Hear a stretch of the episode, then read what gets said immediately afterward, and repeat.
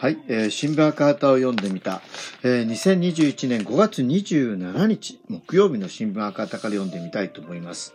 一面のですね、住民監視の土地利用規制法案、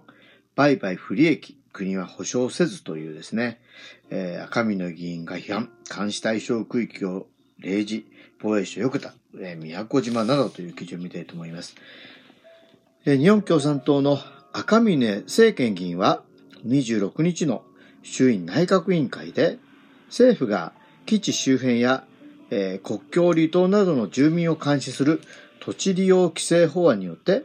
不動産売却価格の下落などの不利益をもたらす可能性があると認めながら保証はしてしないとしていることを批判し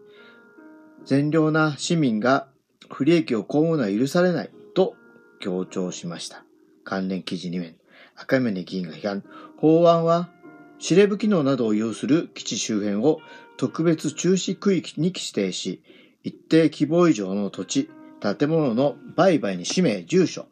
利用目的などの事前届出を義務付けます。届出義務があることは、宅建業法の重要事項説明の対象として、契約前説明を義務付けるとしています。赤峰氏は、区域内の物件が経営される可能性があると指摘。えー天川博文内閣官房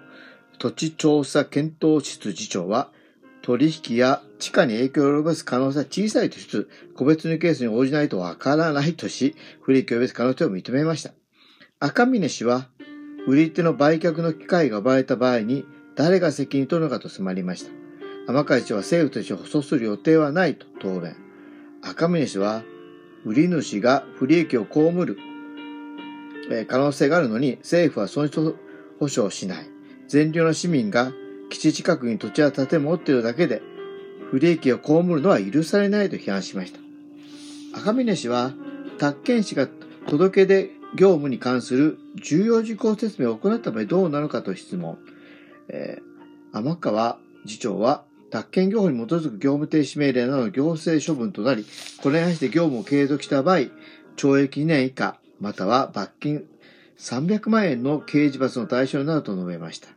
また、事前届け出の義務がない中止区域についても、重要事項説明の対象とするかを政府内で検討していることを明らかにしました。監視対象区域を例示、防衛省、横田、宮古島など、政府は26日の衆院内閣委員会理事会で、土地利用規制法案に基づく区域指定の候補リストを提出しました。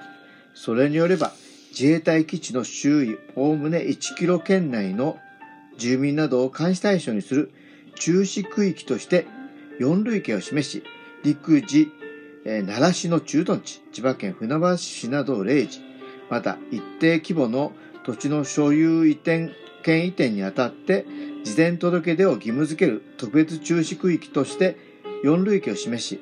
防衛省本所がある市ヶ谷庁舎、東京都新宿区、在日米軍指定部下を置かれる横田基地、同福生市など、五市一町やミサイル基地化を進が進む宮古島駐屯地、宮古、沖縄県宮古島市などを例示しました。生活関連施設として政令で定めることを検討している類型として、1、原子力関係施設に自衛隊が共有する子を挙げています。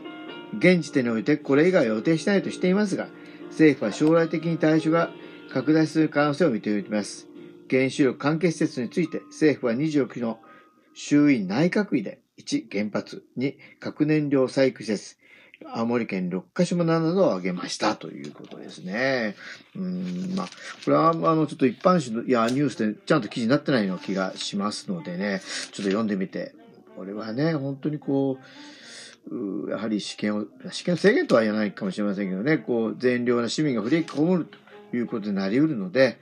これはおかしいなというふうに思いましたということで、ここまでお聞きいただき、ありがとうございます。